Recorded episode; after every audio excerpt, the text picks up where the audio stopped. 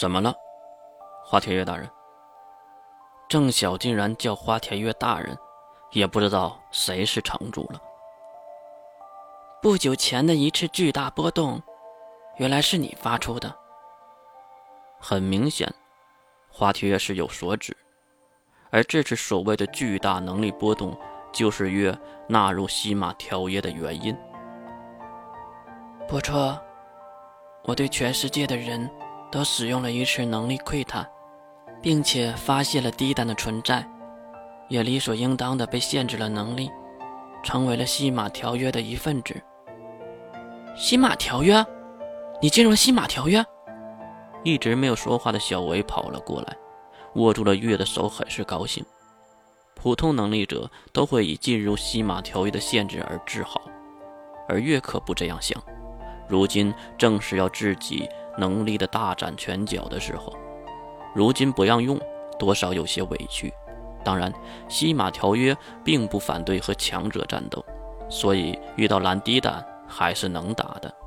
看着小维高兴地摇着月的双手，花田月和郑晓来回地交换着目光。小维，他们两个这眉来眼去的呢？月怎么可能没看到？马上话就到了，而花田月更迅速。比小维的反应都快，一把就将月的从小维的面前拎了起来。这种揪着衣领的方式，让月很是尴尬的看向杀生石求助。而杀生石当然也知道，这个时候就应该让小主被教育，毕竟自己上了也没用，又不是花田月的对手，所以也选择了旁观。你这个老太婆，快放手！被美少女像丢垃圾一样的丢出去，月重新回到沙发上。一旁的小维笑着来问着情况，可是没安全落地的月竟然有了一个奇怪的想法：等等，你也是被限制的人呢，为什么总能欺负弱小呢？确实，花田月也是条约限制的人，可是没见他被条约惩罚，他可杀了不少的普通人和低阶能力者。花田月却将嘴里叼着的香烟熟练地夹在手中。然后抖了抖上面的烟灰，当然是对着烟灰缸。重新站起身的花田月带着开玩笑的口吻：“哼，我和尤一是朋友。”这话谁都没信，月竟然信了。啊，这也太扯了吧！不知道月是真傻还是装傻，花田月也是直接说出了实情。当然不能了，尤一无法识别谁是谁的。就算是他的亲儿子违反了条约，一样会被抓到第三世界的。至于我为什么能躲避条约，当然是时间能力了。靠时间的停滞来改变自己的能力等级，把自己限制在条约的边缘地区，这样就没问题了。但是得总开着时间能力，导致我时不时的就要往回活。月马上想起了那叼着烟卷的大叔萝莉，确实。不过，我想给你一个忠告。花铁月对着月吐出最后一口迷雾，呛得月直咳嗽，并且用手来回的扇动。什么忠告啊？说来听听听。花铁月可不会拐弯抹角，当然也是爽快的回答：“新人类帝国。”月当然懂，一旁郑晓也懂，因为他们曾经都是那里的人。如今走出来，怎么可能不懂？所以郑晓帮花田月解释了简短话中的意思和含义。当时你保护的人，就是潘多拉新人类帝国的人，不管是里面出来的小维，还是水兵关灵师们，还有那些旧日的好友和异族，他们目前来说处境都很危险。当然，最危险的还是潘多拉的人。你打算怎么去保护他们呢？末日之战，第二次冲击之战，他们都生活在桃源中，没有被波及。而如今你要对付暴君第一弹，他一旦知道了你在骗他，在利用他，或者发现你已经成为了敌人，那潘多拉的人怎么办？一定会成为被报复的打击目标的。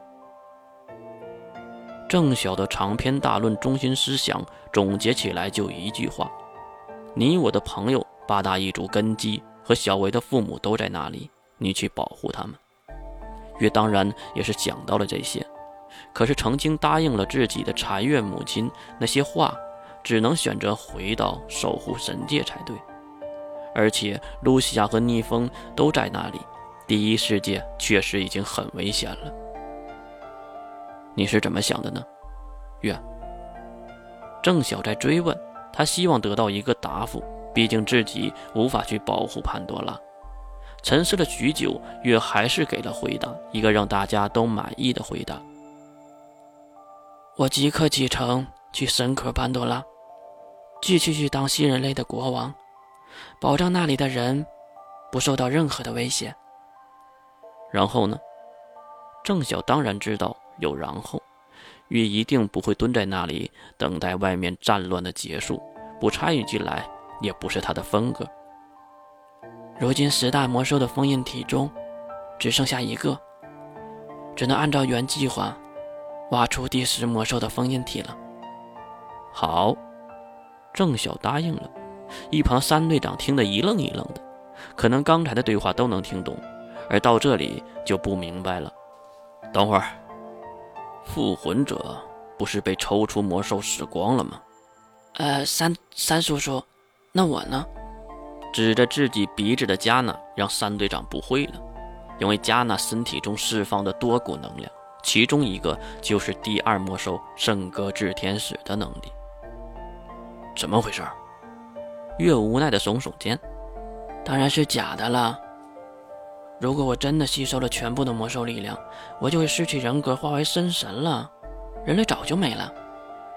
我可是答应了金龙头要保留人类的，我怎么可能出尔反尔呢？对吧？话虽然说的好听，可是月起初打算就是这样做，只是发现自己无法吸收全部的能量，所以才临时改变的计划。其实，哪怕有一点可能，他都不会放弃成神。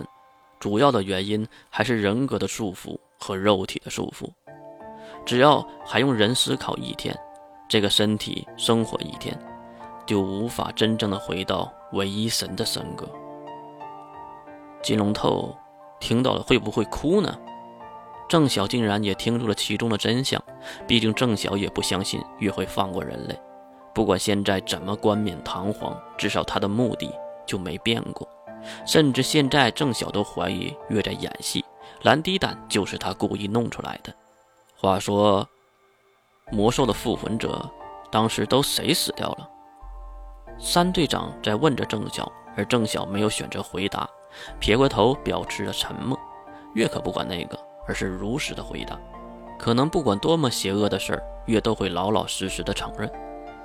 只有一个第十魔兽的黄觉平，因为只有他没有归顺我，他带着拥有我记忆的李月对抗我，我不允许这样的事情发生。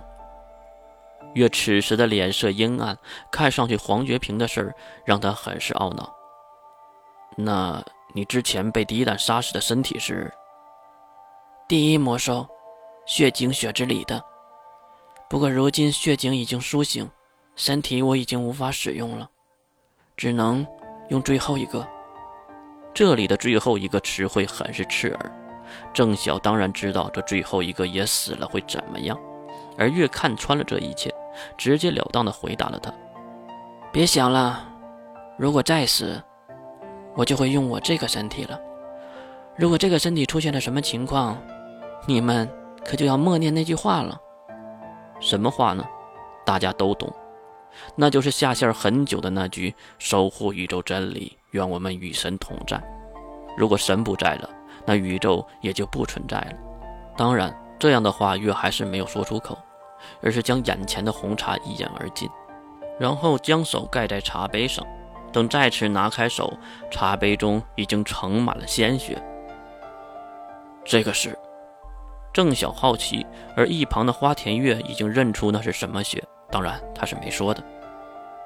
我骨髓中的血液，用针头注射到第十魔兽复活体的大脑中，我就能控制那个身体了。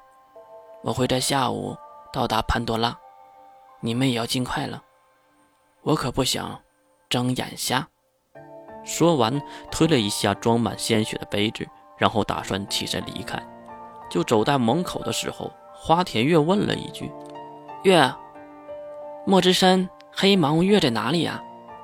非常奇怪的问题。大家眼前的不就是吴越吗？为什么花田月要当着当事人问这个呢？我不就在这里吗？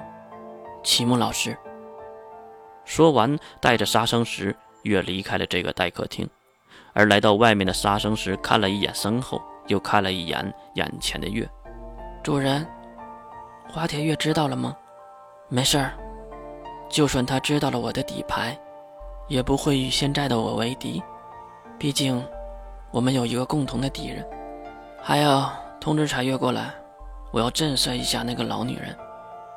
杀生石马上点头示意：“是小主。”我保护了我觉得重要的人，屠杀了我认为不重要的人。